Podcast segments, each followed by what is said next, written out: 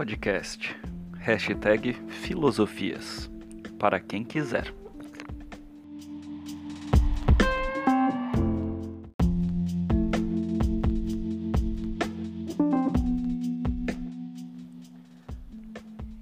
Saudações, nobres amigos, amigas e amigos. Como sempre, é um prazer enorme ter você presente, ouvindo mais este episódio do nosso podcast, hashtag Filosofias, para quem quiser. O tema que eu escolhi para este episódio 7 é o sistema da vida ética na juventude do pensamento de Hegel. Talvez você já tenha ouvido falar um pouquinho sobre esse nome, Hegel, dada a sua importância na formação de um outro pensador muito polêmico que os nossos dias revivou, chamado Karl Marx. Hegel teria sido aquele que inaugurou a tradição da do método, desculpa, do método dialético como um, um fenômeno de leitura da história. E Marx transforma esta dialética hegeliana e constrói todo o sistema de pensamento que ganhou uma notoriedade enorme. É, mas não é isto que eu vou tratar hoje. O que eu pretendo fazer agora é uma introdução ao pensamento juvenil de Hegel até aproximadamente 1803, quando ele escreve uma importante obra chamada O Sistema da Vida Ética. Nesse sistema, ele demonstra alguns fundamentos daquilo que vai consolidar o seu pensamento e as suas obras, as suas ideias, dentre aqueles imortais da história da filosofia. Hegel é indispensável para o estudo da história da filosofia, tanto como um pensador que talvez demonstre o auge da modernidade ou o seu fim. Hegel e a sua obra é notória. Eu espero que cada um de vocês que estão aí do outro lado gostem do material que eu vou produzir aqui. Ele é fruto de algumas adaptações de trabalhos que eu apresentei ao longo da minha vida Espero que faça sentido para você e espero que eu consiga transmitir o amor que eu tenho por esta temática. Desde os tempos de graduação eu a estudo sistematicamente, ano a ano retomo este livro chamado O Sistema da Vida Ética, é, System der Sittlichkeit em alemão, e, e procuro sempre é, descobrir alguma coisa nova nesse texto porque de fato ele é de uma complexidade enorme, mas ao mesmo tempo ele é de uma genialidade é, bastante notória, bastante marcante do pensamento desse pensador alemão. Caso você goste deste episódio, eu vou pedir a gentileza para você ajudar a compartilhar este trabalho e se você quiser que eu trate de algum tema específico, manda aí através das redes sociais o seu contato que eu vou fazer o possível para atender as expectativas de todo mundo que acompanha este projeto. Afinal de contas, tudo que eu produzo aqui é, é para vocês. Eu acabo escolhendo os temas que eu me sinto mais confortável, os temas que eu consigo produzir material, mas de modo bastante direto, o podcast eu faço para você que me ouve. Então manda aí sua temática, eu vou tentar tratar na medida do possível. Espero que vocês estejam prontos. A partir de agora, então, falaremos sobre o sistema da vida ética de Hegel e sobre a obra deste pensador. Hegel, que viveu entre 1770 e 1831, ele é sem dúvida um marco referencial para todo pensamento filosófico posterior.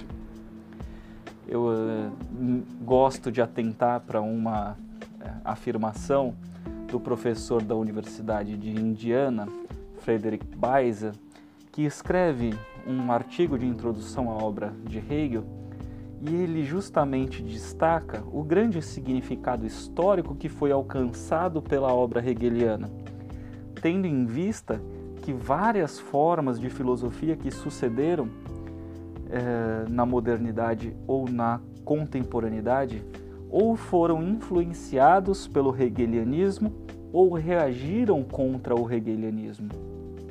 Ou seja, a gente não tem como passar despercebido sobre esse importante filósofo. É, não foram poucos é, aqueles que acusaram Hegel de ser um filósofo obscuro ou ainda um charlatão. A sua obra é acusada de, de utilizar uma linguagem é, demasiadamente erudita é, que supostamente esvaziaria o sentido conceitual e o sistema de ideias do próprio pensador. Por isso, alguns chegam a afirmar que Hegel é um charlatão. É, eu acho que eu não preciso dizer que eu sou profundamente contrário a este posicionamento, uma vez que eu dedico a minha vida a estudar a obra de Hegel, e me parece que o empreendimento do, do pensamento hegeliano pode ser explicado a partir do momento que, durante os seus anos de formação, ou aquilo que a gente chama de juventude, é, ele já revela um alto grau de erudição. Ele era um aluno muito dedicado e a gente tem registros históricos que demonstram isso. E ele era apaixonado pela filosofia clássica grega antiga. E fora essa erudição que ele alcança dentro dos estudos, ele é um jovem extremamente engajado com os acontecimentos históricos do seu tempo, o que, com consequência, vai fazer unir uma terminologia sofisticada, complexa ou um aparato, um aparato, desculpem, conceitual extremamente apurado para tentar explicar o funcionamento é, da, da realidade que ele vive. E isso, é, essa junção entre alto engajamento com os estudos clássicos e o alto engajamento com a realidade, vai fazer Hegel explicar a realidade com alto grau de abstração. E isso está presente em toda a sua obra. É preciso destacar que esta profunda imersão de Hegel nas tradições filosóficas, na tradi da, da, tradição moderna, é, retroativamente até a tradição clássica, e o engajamento efetivo nos seus acontecimentos históricos produziram uma tentativa de explicar todo o desenvolvimento histórico ocidental de um modo que pode ser chamado de orgânico. Orgânico na medida que conceitos e ideias são capazes de alcançar a multiplicidade dos fenômenos em um sistema que pode ser chamado de unificador. Talvez esta seja a grande intenção da obra hegeliana, e é óbvio que, que, é, uma, que é um empreendimento bastante audacioso, mas Hegel talvez esteja à altura de, desta audácia. É, o texto que eu pretendo é, explicar resumidamente nesta ocasião se chama O Sistema da Vida Ética, em alemão System der Sittlichkeit. É um texto de 1802 ou 1803 e é uma das obras que inauguram aquilo que pode ser chamado uma filosofia propriamente sua, propriamente hegeliana. É... Johann Rosenkranz, Rosenkranz desculpa, é, foi um discípulo de Hegel. Foi ele que deu esse nome à obra, é, uma vez que o texto é, era um manuscrito não publicado por Hegel. Segundo este discípulo, os manuscritos faziam parte de um curso sobre direito natural que o Hegel ministrou durante os anos de 1802 e 1805. É, então, esta obra seria uma espécie de anotação é, das aulas deste brilhante filósofo. Bom, mas em suma, o que eu quero tratar é tentar expor as condições que permitiram a produção desta obra, tentando esclarecer que a obra trata da relação entre o indivíduo, a sociedade e o Estado como um processo de desenvolvimento histórico e também orgânico, que possui seu movimento através do, de um método chamado método da subsunção. Para conseguir analisar com um pouco mais de rigor a obra de Hegel, a gente precisa é, encontrar a gênese é, dessa suposta originalidade que ele traz dentro do, da obra e da sua filosofia. Por isso que eu vou então começar fazendo uma breve introdução ao desenvolvimento uh, de Hegel até os anos de 1801, 1803 aproximadamente, o, período que ele escreveu então este sistema. Uh, se você é interessado na obra de Hegel, tem basicamente três autores que são imprescindíveis. são os, os, chamados comentadores que mais se debruçaram sobre a obra e a biografia de Hegel. Então gostaria de destacar aqui Bernard Burgot, Georg Lukács e Franz Rosenweig. Esses três possuem obras que explicam a obra e a relação da obra com, a, com o desenvolvimento intelectual da vida de Hegel. E nestas obras, os três autores constroem uma sólida linha de argumentação que é capaz de demonstrar que os, as primeiras tentativas de sistema de Hegel, que foram escritos entre os anos de 1801 e 1803, dentre as quais aparece esta obra, O Sistema da Vida Ética, são uma consequência necessária dos pensamentos que ele adquiriu em etapas anteriores da sua formação, desde o ginásio na cidade de Stuttgart. É, por uma questão de clareza e respeito ao tempo que é disponibilizado, que é adequado utilizar aqui, é, eu vou deter esta apresentação mas no que o, o comentador Bernard Burgot, no seu livro chamado O Pensamento Político de Hegel, explica sobre a formação do pensamento juvenil de Hegel e é claro que a gente pode aprofundar isso em outros momentos, caso vocês julguem pertinente de algum modo. É... Segundo o Bernard Burgot, Hegel sempre demonstra um interesse pelas questões que culminam em suas primeiras tentativas de sistema. São elas o indivíduo, a sociedade e o Estado. Talvez a grande marca da modernidade, especialmente com o surgimento da, das ideias liberais e do, da consolidação do capitalismo e da consolidação da burguesia como uma classe que detém um poder político seja conseguir articular numa visão, numa, num sistema de mundo, a noção de indivíduo, de coletivo de indivíduo, ou seja, sociedade, e a instituição que organiza ou que exerce poder uh, com fundamento ou com legitimação dada pelos dois anteriores.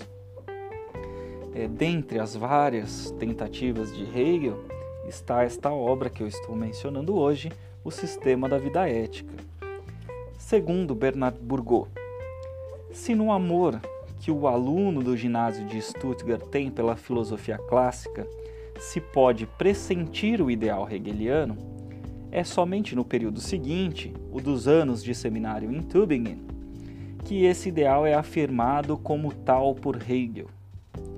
O problema de Hegel durante seus anos de formação em Berna, em Frankfurt e em Iena será determinar os meios de realização deste ideal, que é, como sabemos, o ideal de liberdade. O jovem Hegel, ele vislumbra nos movimentos de construção da individualidade que passam de etapa ao se consolidar como sociedade e passam de etapa ao se definir, ao se promover como Estado, as características essenciais para compreender a vida de um povo. Assim, é, utilizando essas três categorias, a gente seria capaz de explicar cuidadosamente como se formam, como se desenvolvem e como são as potencialidades inerentes aos fundamentos daquela humanidade moderna, ou seja, a gente vai poder ver as possibilidades que as diversas manifestações históricas terão. Ou seja, a gente é capaz de especular em alguma medida para que caminhos a humanidade vai, uma vez que a gente é capaz de compreender a sua formação.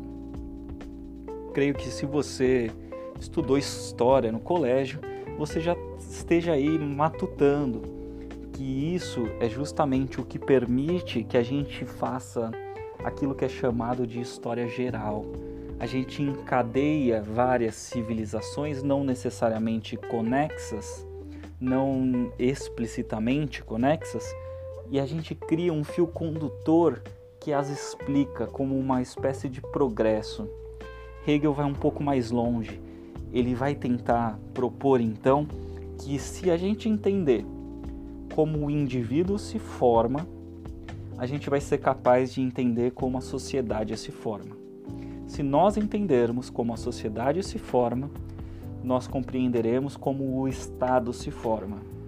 Se nós compreendermos como o Estado se forma, a gente vai poder compreender como o indivíduo se transforma, se forma e como ele então será é, formante da sociedade que formará uma nova ideia de Estado.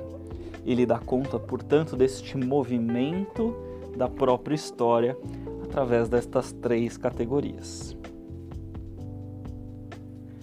Mas vamos voltar ao ideal. Talvez você aí que me escute não conheça esse ideal que o Bourdieu está falando. É, a primeira característica que deve ser ressaltada como fundamental no pensamento hegeliano é justamente essa constituição de seu ideal. É, o ideal hegeliano se desenha essencialmente contemplando o modo de vida grego antigo. O jovem filósofo observava na polis uma forma de vida ideal. É nessa, cidade antiga que é possível ilustrar uma plena harmonia uh, entre as esferas da vida humana. É a organização daquilo que conhecemos como polis que revela para Hegel a insuficiência e a limitação do modo de vida moderno. O jovem filósofo, assim como outros muitos pensadores de seu tempo, vê na polis o lugar da realização plena de um indivíduo, uma espécie de sentir-se em casa, ou, para ser mais conceitual, como o próprio Hegel faz, é um estar em si mesmo na cidade. Isso seria o equivalente à plena liberdade e à plena felicidade humana. A relação entre o particular, ou seja, entre o indivíduo e o seu universal, que é representado pelo Estado, é na antiguidade grega, em algumas cidades-estado, um exemplo de como um sujeito pode se reconhecer na substância do Estado ou na substância do universal do mundo. O sujeito é quem determina ou determinará o conteúdo do próprio Estado, mas é também esta polis grega a imagem de como a substância universal se reconhece como particular. É no sujeito, é na pessoa, é no indivíduo que as leis se fazem reconhecer, é no indivíduo que a cultura se faz reconhecer. Ou seja, o duplo movimento de indivíduo se reconhecer na universalidade e da universalidade se reconhecer no indivíduo é que reside a bela harmonia das esferas da vida humana que tantos filósofos admiraram como o ideal de vida a ser realizada. Uma vez que a cidade antiga é a harmonia de todas as esferas, o produto desta realização é a liberdade, é a felicidade. No mundo antigo, de alguma forma, aos olhos do jovem Hegel, foi possível encontrar uma identidade perfeita entre as categorias que compõem a vida humana. É desta forma que nós realizamos o estar em si mesmo.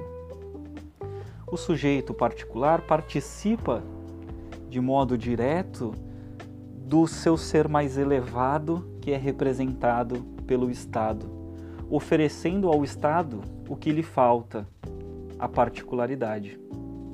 O Estado retribui, fornecendo a universalidade que o sujeito particular não possui, ou seja, a universalidade. A cidade antiga é uma espécie de equiparação perfeita entre particular e universal, produzindo espontaneamente os bens mais buscados pelo ser humano, que é justamente a liberdade e a felicidade. Neste modo de vida, o grego antigo, o homem reivindica a si mesmo uma vez que o seu trabalho mais elevado é em nome do Estado e o Estado é o trabalho para o homem. O indivíduo dedica a vida para alcançar a universalização do seu ser, da sua uh, existência, e a existência do universal é a dedicação para buscar a particularidade do indivíduo. É aqui onde o homem é verdadeiramente, homem como espécie, é verdadeiramente o senhor de si e do Estado. Hegel vai firmar este como o grande ideal da liberdade humana. O ideal, portanto, de Hegel é o que a liberdade deve ser um produto da harmonia das esferas humanas. Segundo Bernard Bourgot, é na cidade antiga o sujeito se reconhece totalmente na substância presente da pátria. Ele cita: Catão abraçava inteiramente sua pátria e a pátria preenchia sua alma por inteiro. Fim de citação. É desta forma que os modernos vão sentir uma nostalgia pela antiguidade em grande medida. A formação dos estados nacionais, a formação das culturas, principalmente europeias, elas criam estados fortes, mas não necessariamente uma sociedade compatível com este estado tendo em vista uh, as tiranias que durante a Idade Média se desenrolaram e se desenvolveram, centralizando o poder em alguns poucos. Se a cidade grega antiga representa o estar em si mesmo, a pura li liberdade, a pura felicidade, é, a Alemanha do período de Hegel representa a exata oposição deste ideal antigo.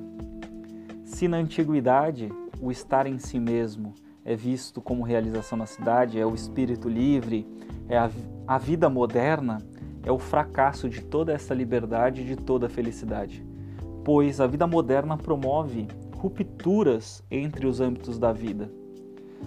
É, os dois aspectos centrais desta ruptura são justamente oriundas da religião e do Estado.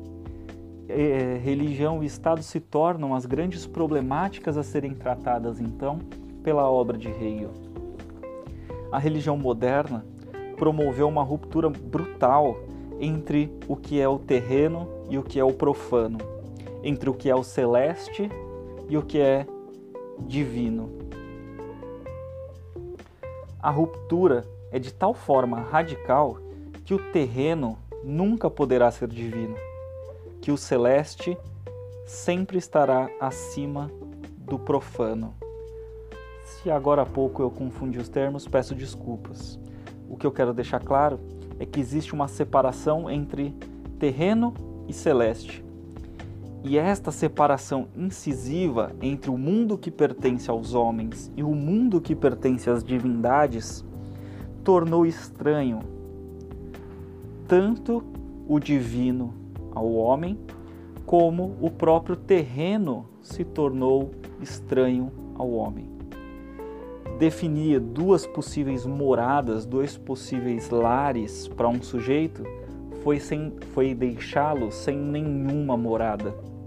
O homem já não se sente em casa, nem no mundo, nem no mundo divino, nem no mundo terreno, nem no mundo divino. Ele ficou desamparado. Na esfera política, por sua vez, o exercício de poderes despóticos né, tratou de excluir os indivíduos da produção e da manutenção do Estado. Centralizou-se o funcionamento do poder estatal em pequenos grupos que controlam. Alguns poucos homens cuidam dos seus interesses em nome do Estado. Isto acontece porque o acúmulo de riquezas, de poderio militar, estava na mão de uma pequena aristocracia e esta aristocracia ficou forte o bastante para sustentar a sobreposição desta classe sobre os demais indivíduos a ponto de rejeitá-los ou excluí-los da participação da vida do Estado, que seria a última expressão da vida política. Em síntese, é, foi assim que o indivíduo moderno precisou se situar na frente deste mundo que aparece através de uma ordem fragmentada. Ele precisou se admitir como um estranho tanto no que diz respeito à religião quanto no que diz respeito à política.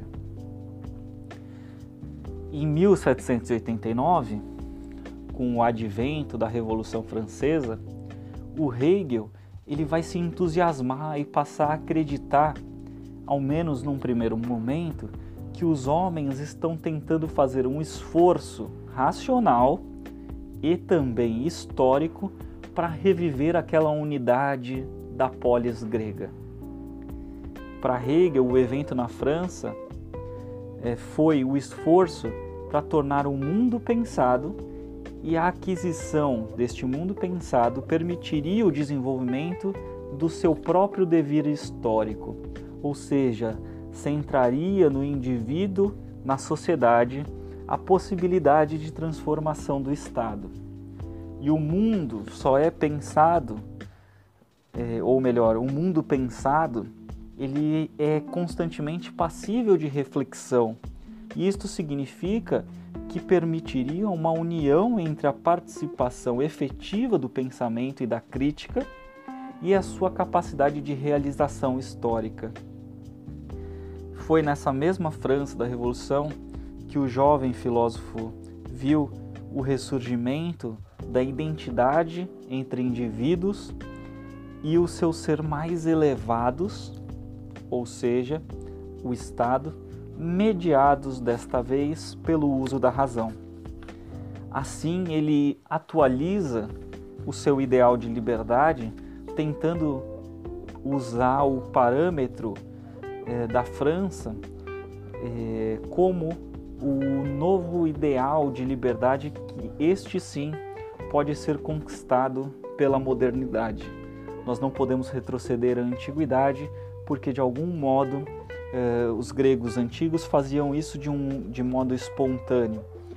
Na modernidade, essa espontaneidade, como nós vimos, ela foi interrompida na medida que nós criamos rupturas na formação de um sujeito. Embora posteriormente esta visão apaixonada pela Revolução Francesa seja alterada por uma maturidade intelectual, esse entusiasmo é uma parte significativa para a afirmação deste ideal de liberdade com possibilidade de afirmação histórica. O estar em si mesmo, antigo, ele poderia reexistir na medida que nós reestruturássemos o sujeito moderno à luz das ferramentas da razão. A relação entre o universal e o particular, que se dava de modo natural, se dava de modo natural porque justamente existia uma coerência entre a religião e o Estado que visavam é, estimular, em ambos os casos, a participação efetiva do, do indivíduo. Os deuses gregos tinham poder somente sobre a natureza. E isso deixou aberto para os indivíduos todo o campo da realização da liberdade humana. Apesar de todo o poder dos deuses, os homens poderiam opor-se a eles com sua liberdade. E isso é de uma dinâmica poderosa para a construção da identidade do indivíduo. O Estado grego, por sua vez, ele só fazia sentido com a participação efetiva dos indivíduos em sua elaboração. Por isso que ele representa a verdadeira essência da antiguidade. É, eles não se submeteram a um Estado, eles construíram a noção de Estado. O Estado era justamente o âmbito da vida em que o sujeito trabalhava com muito prazer para se desenvolver da melhor maneira possível, e uma vez que o ser do Estado representava o produto do próprio sujeito, ele então refinava a sua própria identidade.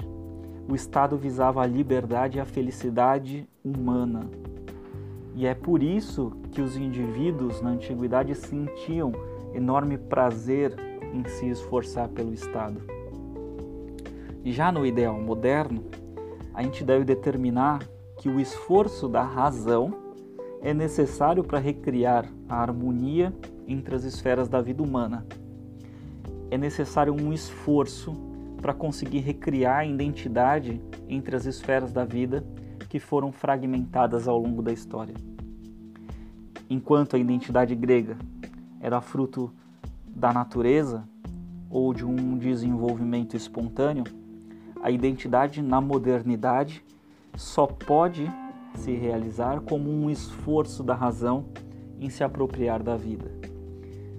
É preciso desenvolver um projeto, segundo o pensamento de Hegel, para promover esta harmonia, tal como a gente pôde observar no ideal trazido pelo empreendimento da Revolução Francesa. Então, o iluminismo cria ferramentas para a transformação da realidade. Ao menos é isso que Hegel está enxergando esse desenvolvimento histórico.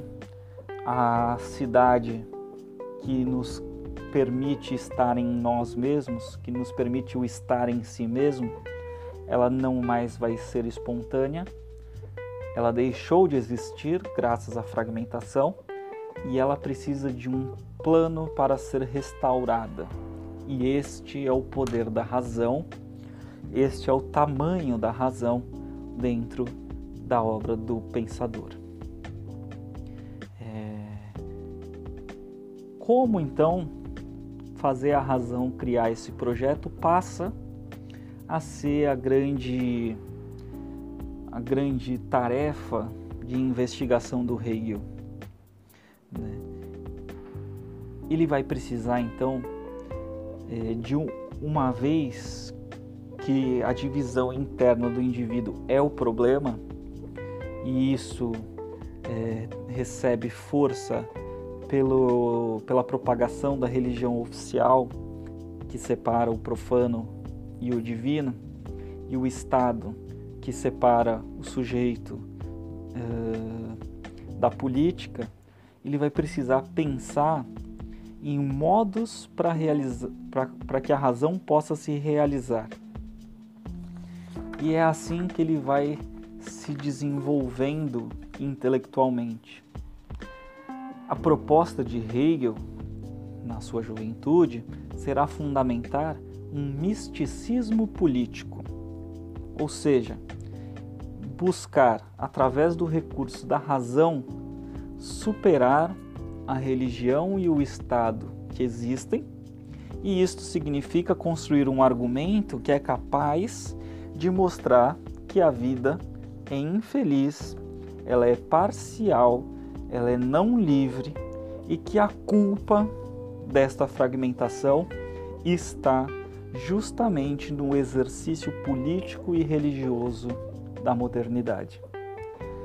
Segundo o Bourgot, se o meio preocupa mais Hegel que o fim, é que este está desde etapas anteriores da sua formação, perfeitamente determinado, ao passo que a fixação de um meio adequado e eficaz se revela mais difícil.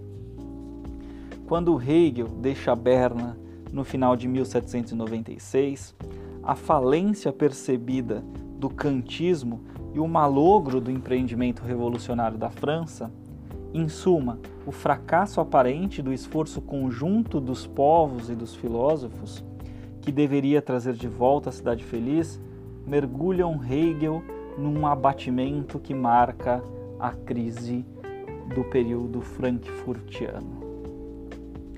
Hegel observa no empreendimento da Revolução Francesa o iluminismo. Né? E isso seria a razão e a história se realizando, uh, a razão e a participação da razão na história se realizando. Mas estes processos foram marcados por problemáticas. Né? O iluminismo, principalmente de Kant, uh, propõe o uso puro da razão para conseguir retomar a ideia de liberdade. Ou seja, a razão levada ao radical, uh, no sentido lógico formal seria capaz de alcançar uma concepção de liberdade que seria imperativa no mundo.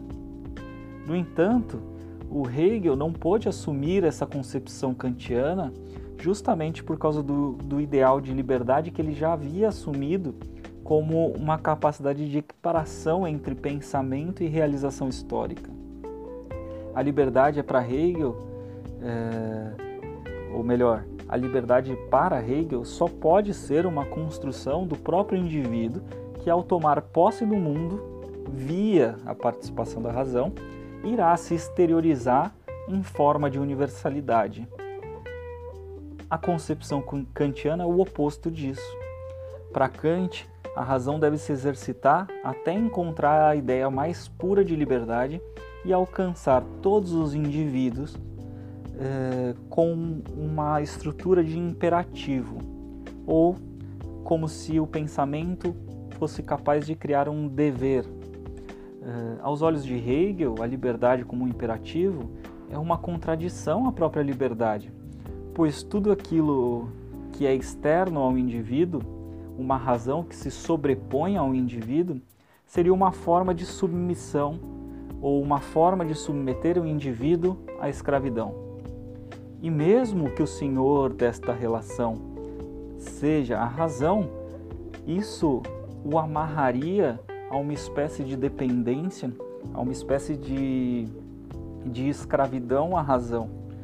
E Hegel enxergava justamente no funcionamento da polis antiga uma possibilidade de equiparação perfeita deste movimento. É já no que diz respeito ao empreendimento da própria Revolução Francesa, a liberdade assumiu as características do seu oposto. É, aqui já remete a uma leitura é, que superou aquele entusiasmo inicial. É, a revolução, depois que assumiu o poder do Estado, é, tentou impor sobre o indivíduo que ele exista como um livre, o que por definição representa uma contradição muito parecida à crítica que Hegel faz ao imperativo kantiano. A revolução, no anseio de firmar a ideia de liberdade, passou a tentar impor uh, um modo de agir do indivíduo particular. E esta imposição uh, foi a derrocada do empreendimento revolucionário, convertendo a liberdade numa espécie de terrorismo político. É, no período frankfurtiano da vida de Hegel, é, fica marcado é, por este problema de cunho lógico teórico. É, Hegel quer propor uma noção de sistema que dê conta tanto de analisar o aspecto histórico e a ideia é, racional, lógico, formal. De modo mais explícito, a pergunta é como tornar a fragmentação proposta na modernidade um objeto da reflexão sob a ótica da totalidade. Como reunir esses fragmentos para formar uma unidade? Primeiramente, o Hegel vai assumir que a reflexão é um processo de separação, de oposição, que já que nesse momento de sua formação o pensamento e o conceito estão identificados com a reflexão e com o entendimento. A reflexão e o entendimento só podem ser obtidos a partir de uma separação entre sujeito e o objeto. É um sujeito que reflete sobre algo que não é si próprio, ou seja, que é outro. Aí entra a grande complexidade. Como então tentar unir este quebra-cabeça que desmantelou a vida moderna. É, Para tentar diminuir o tempo que você me ouve, afinal de contas, você já está aí há 40 minutos me ouvindo, eu vou tentar expor uma breve apresentação de uma estrutura argumentativa da obra O Sistema da Vida Ética, que é justamente a primeira tentativa, a primeira é, o primeiro esboço do sistema hegeliano que vai tentar dar conta de todos esses problemas que a modernidade, segundo a visão dele, possuíam e que eu descrevi ao longo desses 40 minutos. A proposta de Hegel, em seu escrito O Sistema da Vida Ética, é compreender, ao menos como uma primeira tentativa, de forma rigorosa e sistemática, este modo de ser da humanidade moderna. Modo de ser pode ser compreendido como sinônimo de ética neste caso. É, o filósofo foi levado, como nós vimos na primeira parte desta comunicação, desde os seus primeiros anos de formação, a entender esta relação exercida entre o indivíduo, a sociedade e o Estado as conclusões sobre como surge e como funciona aquilo que é chamado de espírito objetivo do modo de ser de um povo foi sistematizado então da seguinte forma. Uh, neste texto, escrito por Hegel acerca da vida ética, ele separa o desenvolvimento do indivíduo em três partes. O primeiro momento será a reflexão sobre o movimento que inicia aquilo que pode ser chamado então de eticidade absoluta, ou modo de ser absoluto. É, ou o modo de ser que constitui o significado do espírito moderno, entendendo o espírito como aquela unidade cultural, política, religiosa, como a unidade, como a junção das esferas da vida Hegel parte da gênese da vida ética, do ponto que ele considera inicial, que é chamado de eticidade natural, baseando-se num movimento que é intrínseco às categorias que formam a vida humana. Intuição e conceito, universal e particular, respectivamente, vão se movimentar para permitir o indivíduo construir as suas primeiras visão, visões de mundo. E é desta forma que ele penetra em um universo que passa a ser rigoroso para uh, a definição da primeira etapa da identidade humana, a sua individualidade. Como diz Arthur Mourão, tradutor português deste texto, é, o sistema que se funda na subsunção recíproca do indivíduo e do universal se articula em três partes. Só um adendo antes de continuar. O é, que, que é essa subsunção recíproca? A nossa primeira existência no mundo, a nossa primeira compreensão é, de, de entendimento da vida não separa o eu e o todo então, a, a partir da constatação dessas duas coisas, inicia-se um movimento de desenvolvimento da identidade. O primeiro momento, portanto, que Hegel chama de eticidade natural, engloba o domínio das atividades naturais, é, que, volto a citar o, o Morão, é, que promanam da necessidade e do instinto, bem como as relações sociais que lhe são que lhe estão adscritas. Trabalho, uso de utensílios, posse, inteligência, linguagem, relação homem e mulher, pais, filhos, senhor e servo. A família segue-se a vida social na forma de relações de intercâmbio econômico e jurídico, de propriedade, de troca e de contrato. Os indivíduos surgem aqui como figuras jurídicas e constituem simplesmente uma unidade formal abstratamente quantitativa. Neste primeiro momento, o indivíduo se forma e ele se forma com identidade da relação direta com o mundo. O segundo momento do estudo de Hegel revela justamente os mecanismos de construção da vida social, desde sua forma mais simples, que vai ser a família, até a concepção de uma sociedade civil. E é nesta parte que se revelam as relações necessárias entre as liberdades individuais, que demonstram uh, que não existe autossuficiência no humano, e a vida social sob a perspectiva do modo de ser ou daquilo que é chamado por Hegel de eticidade. Na terceira e última parte do texto, Hegel vai tentar analisar as instituições mais elevadas da eticidade absoluta do modo de ser de um povo, que seria o Estado. É nesse momento que ele procura revelar quais são os mecanismos necessários para satisfazer o espírito ou o modo de ser de um povo ou a eticidade de um povo.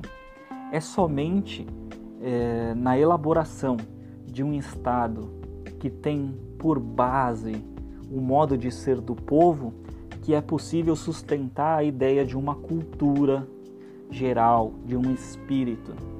Ou seja, a vida de um povo ela deve se exprimir na sua última instância universal ou seja, deve se exprimir sobre a ordem das instituições que regulamentam a existência do próprio povo, ou, em outras palavras, no âmbito do Estado.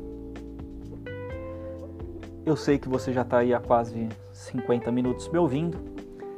Espero que você compreenda que toda a proposta desse, desse, dessa comunicação foi ofertar uma possibilidade para compreender esta obra de Hegel e um pouquinho do, do pensamento dele. É óbvio que é um tema bastante específico e eu sei disso.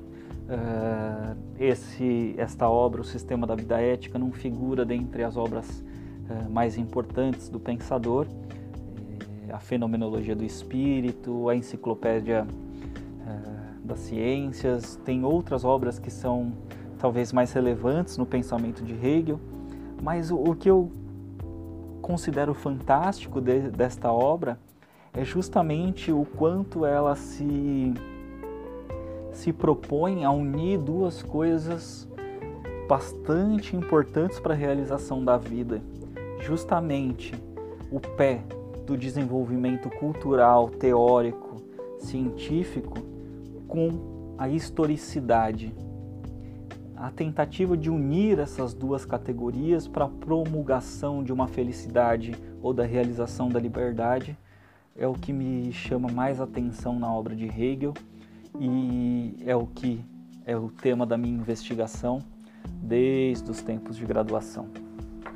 Eu espero que você tenha curtido. Caso você tenha gostado, compartilhe, comente.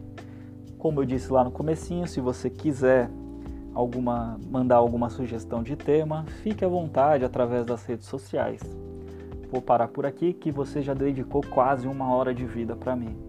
Um grande abraço a todos, espero que tenha sido claro. Até!